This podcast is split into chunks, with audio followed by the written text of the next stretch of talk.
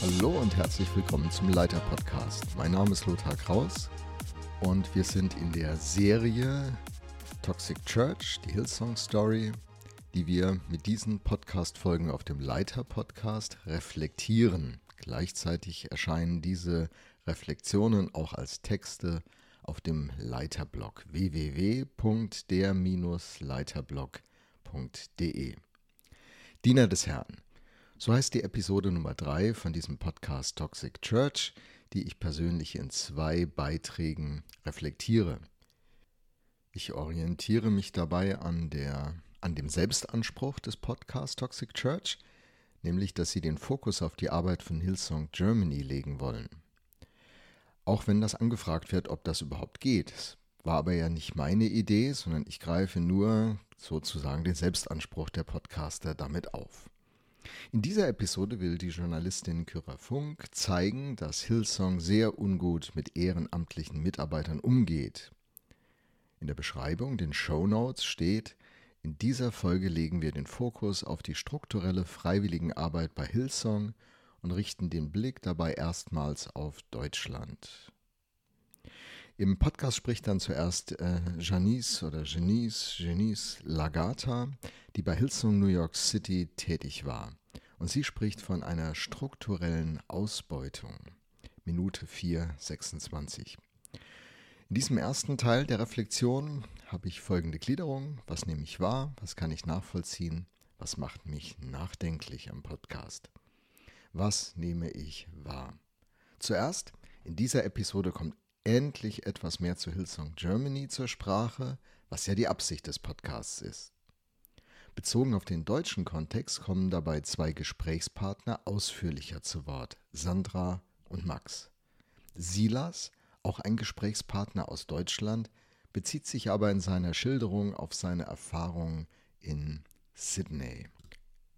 O-Töne aus Predigten, Vorträgen von Hillsong, die zeigen, wie Hillsong die Leute zur ehrenamtlichen Mitarbeit, zur freiwilligen Arbeit auffordert, drängt, inspiriert, anfeuert oder theologische Begründung ihrer Texte, warum diese Sache so läuft bei Hillsong, wie sie läuft oder geschildert wird, dass sie laufen würde, kommen in dieser Episode nicht vor.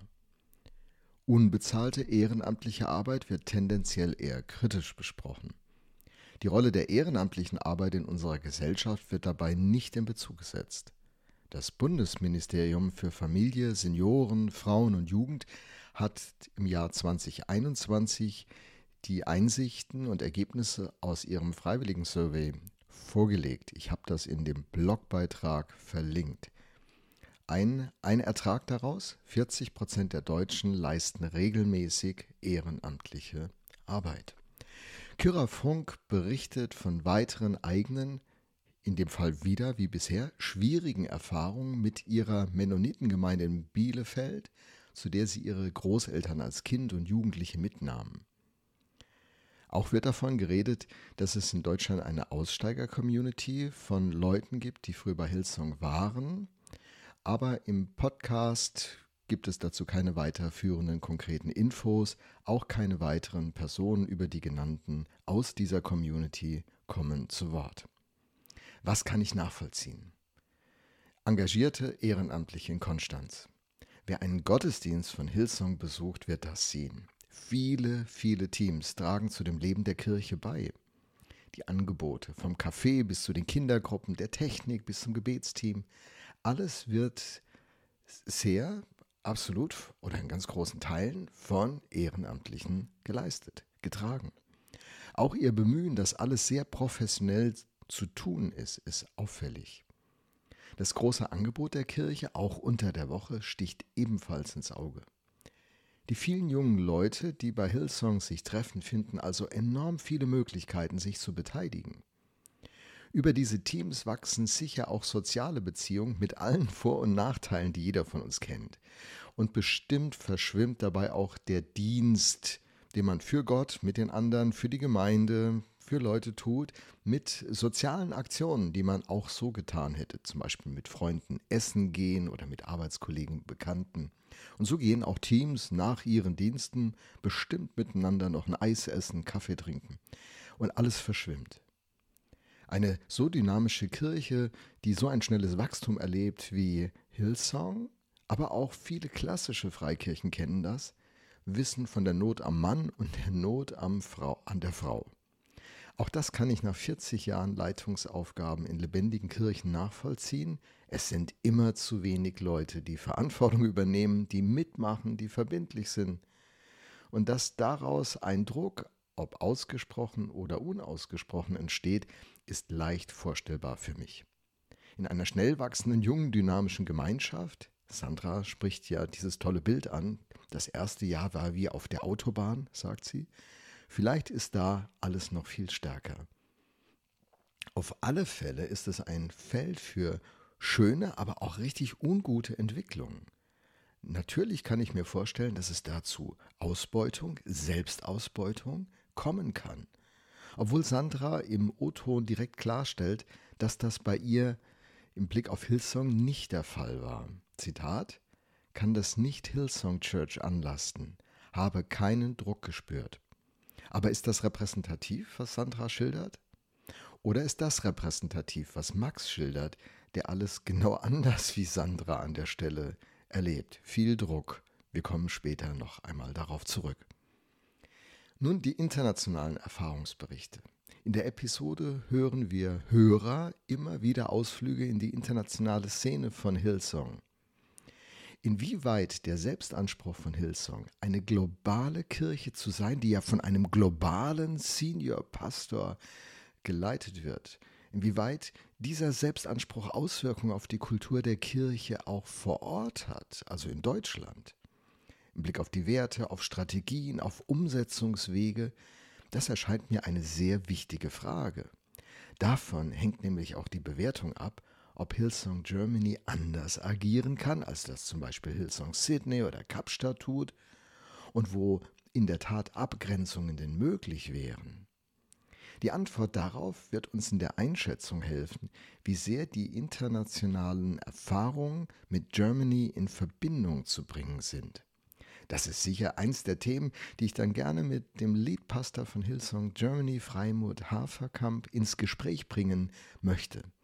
Das Gespräch selbst, es ist ja auf dem Blog schon angekündigt, soll zu einem Zeitpunkt stattfinden, wenn ich meinerseits ausreichend Episoden gehört, reflektiert und verarbeitet habe.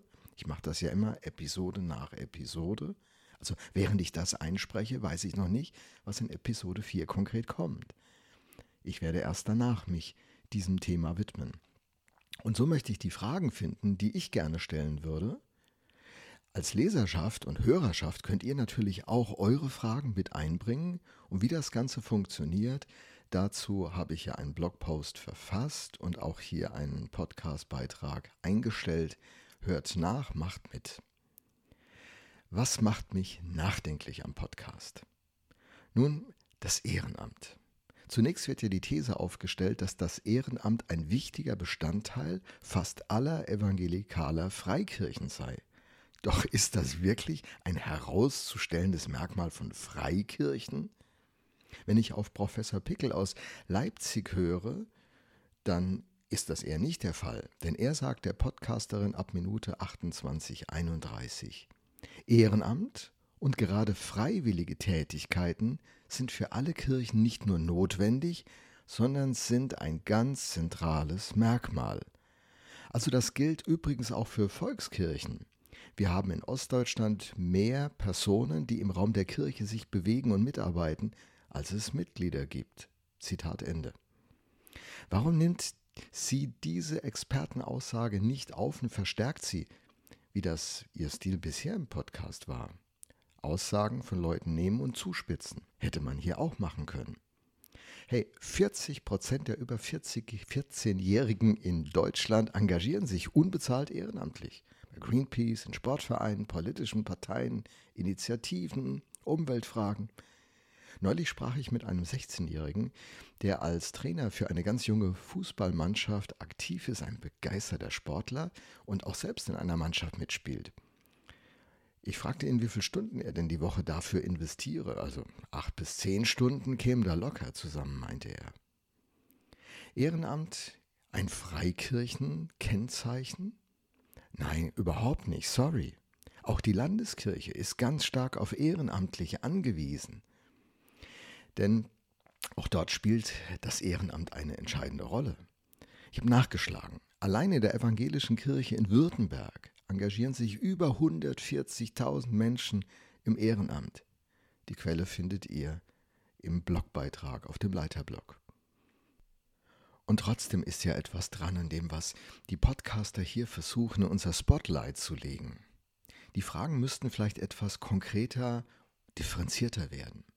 Man müsste zum Beispiel beim Ehrenamt, denke ich, fragen, ist denn die Mitarbeit freiwillig?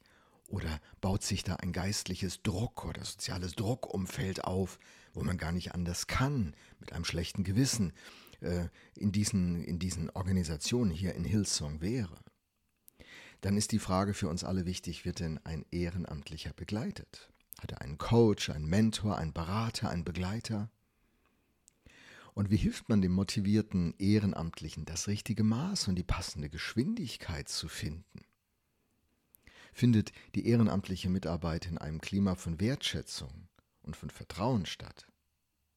Ist die Idee in der Gemeinschaft, was ein gutes zeitliches Maß der Mitarbeit wäre, denn von allen geteilt? Wird es äh, kommuniziert und auch entsprechend umgesetzt? werden Menschen darauf hingewiesen, wenn sie über die Langstrecke zu viel beitragen. Bremst sie jemand? Und dann die Frage, steht der Mensch oder die Tätigkeit im Vordergrund? Welche Rolle spielt in all dem Leistung? Und zwar für die Organisation, ist das eine Leistungsorganisation? Aber auch für den Ehrenamtlichen, ist das ein Leistungsmensch? Haben wir als Organisationen eine so dynamische Entwicklung, dass wir, vielleicht berauscht von unserem Erfolg, uns alle überfordern und eine Kultur unbeabsichtigt oder beabsichtigt bauen, die am Ende überfordert. Seit Jahren versuche ich in den Kirchen, in denen ich als Gemeindepastor und Erneuerer, Gemeindeerneuerer mit meiner Frau aktiv bin, mit folgendem Satz die Kultur zu prägen. Der Satz geht so. Wir benutzen Veranstaltungen, Projekte, Programme, um Menschen zu entwickeln. Wir benutzen nicht Menschen, um Veranstaltungen, Projekte, Programme oder eine Organisation zu entwickeln. Das kommt aus der ganz tiefen Überzeugung, dass in Anführungsstrichen Gottes Methode, vielleicht besser Gottes Herz, Gottes Art, Gottes Ansatz, sein Wesen Menschen sind. Gott liebt Menschen. Wann immer Gott in dieser Welt handelt, beruft und befähigt er Menschen, und zwar als seine Freunde. Abraham im Alten Testament ist der Erste, der Freund Gottes genannt wird.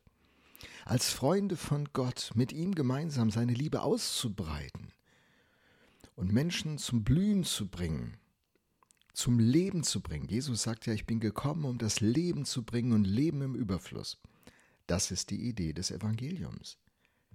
Wenn ein engagierter Mitarbeiter, eine engagierte Mitarbeiterin in der Viva Kirche Mannheim konstant mehr als zehn Stunden pro Woche in die Kirche einbringt, inklusive Gottesdienstbesuch am Sonntag, da läuten bei mir schon die Glocken. Da müssen wir genau hinschauen. Wir müssen reden. Und das tun wir auch in der Praxis bei uns überall, wo wir es wahrnehmen. Nicht alles nehmen wir natürlich wahr. Leider ist das alles aber nicht nur von der Organisationsseite her zu betrachten. Manchmal engagieren sich Menschen zu sehr aus Motiven, die in ihnen selbst begründet liegen und ungesund sind. Ganz bekannt ist natürlich das Helfersyndrom. Menschen engagieren sich sehr stark in Organisationen und für andere, um zum Beispiel auch ihre Minderwertigkeitsempfindungen zu kompensieren, um auf sich aufmerksam zu machen sich wichtig zu zeigen. Oder sie treiben, tragen Ängste in sich, die sie antreiben. Gott ist nicht zufrieden mit mir, wenn ich nicht. Ähm, das bringt uns noch zu einem anderen Punkt, den werde ich später aufgreifen, der heißt Gottesbild. Theologie. Was ist da schiefgegangen? Manchmal kann der Glaube richtig krank machen. Und dann die ganze Frage nach der eigenen Identität. Worauf baut meine Identität? Es gibt nicht wenige Menschen, gerade in unserer Kultur, die bilden ihre Identität über ihre, ihr Leistungsvermögen. Leistung definiert. Überhaupt ist die Frage der Identität eine ganz starke Quelle in dieser Frage. Bin ich beliebt, anerkannt, gesehen, gewollt? Wie werde ich Teil einer Peer Group? Und so weiter und so fort. Und doch ist es immer wieder auch Sache einer Organisation. Ich glaube, das sind so zwei Komponenten. Man muss in beide Richtungen gucken. Wann hat eine Organisation hier vielleicht auf den Prüfstand gestellt zu werden? Wenn eine Kirche zum Beispiel Strukturen schafft, die diese persönlichen Punkte nutzen oder ausnutzen, die ich gerade aufgezählt habe, dann hat die Kirche definitiv ein Thema und sie sollte das Thema schleunigst angehen und verändern. Im christlichen Kontext gibt es dann noch sehr fromm klingende Motivationspunkte, geistliche Motivationspunkte, die Menschen triggern und so Druck aufbauen. Man könnte sagen, vergiss nicht, was Jesus für dich getan hat. Du solltest jetzt entsprechend an ihn und seine Kirche zurückgeben. Oder so ein Satz wie, äh, vergiss nicht, was wir für dich investiert haben als geistliche Gemeinschaft. Du solltest jetzt nicht undankbar sein und nur an, nur an dich denken. Mach das bloß nicht. Bring dich jetzt endlich ein. Oder von der Bibel her begründete Sätze wie ich bin ein unnützer Knecht, ich mache ja nur und du solltest auch nur. Und so kann man Menschen manipulieren. Das ist alles nicht gut, nicht gut.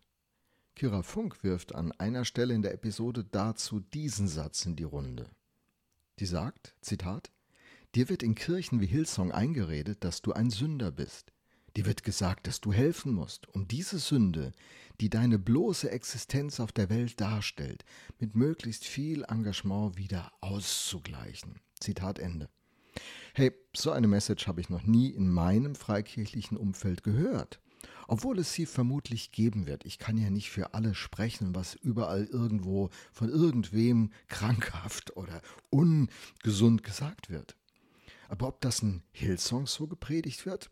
Ganz ehrlich, da hätte ich mir einen Beleg von der Podcasterin gewünscht.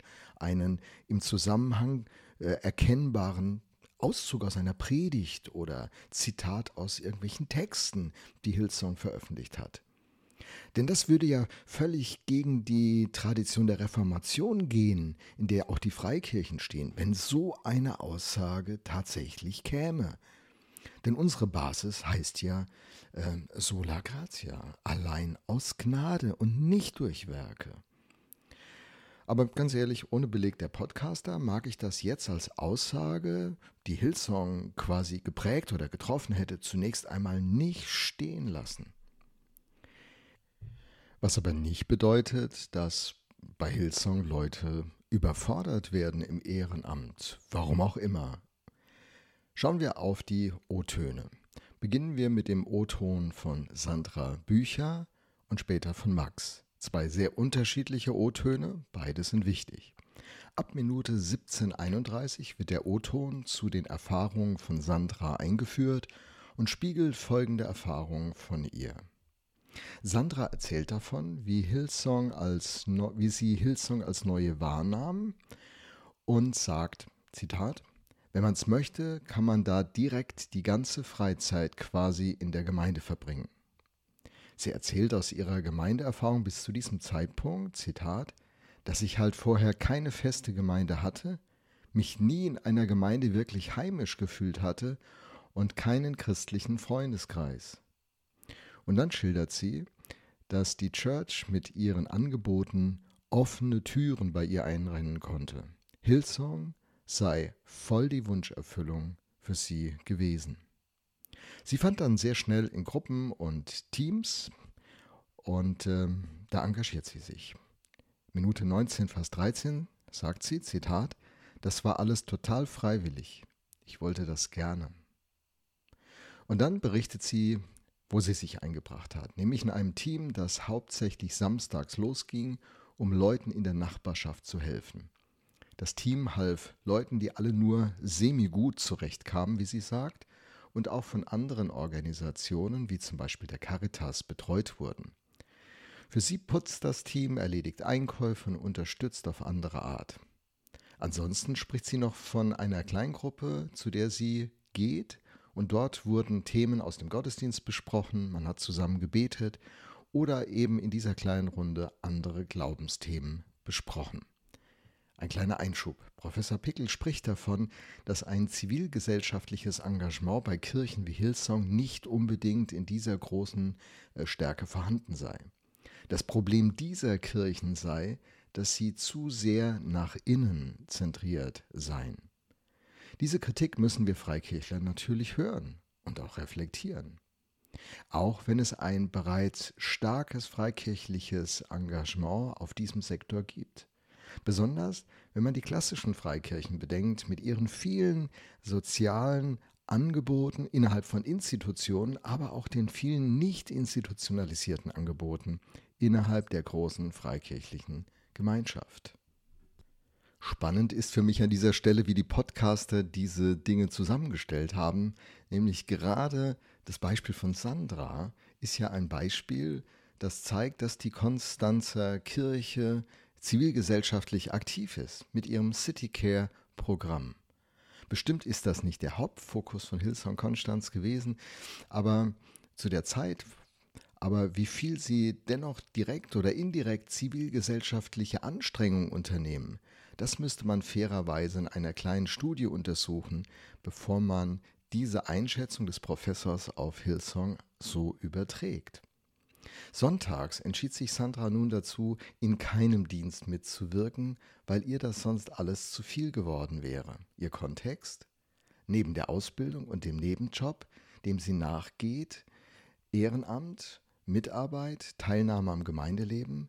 Sie sagt in Minute 2014, das war alles schon sehr, sehr viel. Sie berichtet, dass sie total über ihre Grenzen gegangen ist und dass sie das definitiv nicht der Gemeinde anlasten möchte, sondern vom Gesamtpaket zu verstehen ist, das damals in, mit ihrem Leben äh, einherging und das sie zu bewältigen hatte. Da wäre niemand gewesen, der zu ihr sagte, Sandra, du musst jetzt aber. Kira Funk zählt dann einige Punkte auf, wie Hilsung sie hätte motivieren können oder Angebote ihr machen können. Aber Sandra stellt klar, Minute 22.03. Für mich kam dieser Druck oder viel von dem Druck eher daher, dass ich dachte, ich will es ja für Gott machen. Also man möchte ja ein guter Christ oder eine gute Christin sein, will mit Gott weiterkommen. Hier wäre es sicher spannend, wenn wir im Podcast noch etwas tiefer eingestiegen wären. Zum Beispiel, wie dynamisch war eigentlich die Entwicklung von Hillsong Konstanz in den Jahren 2015 bis 2017. Das war die Zeit, in der Sandra dort mit am Start war. Ich weiß noch von der Gründung von Hillsong Zürich und München. Ich denke, das fiel in diese Zeit. Und man muss sich natürlich vorstellen, eine Kirche, die so voll begeistert ist und sonntags das kommuniziert, was hört da Sandra an Werbung, an Einladung zur Mitarbeit in der Kirche?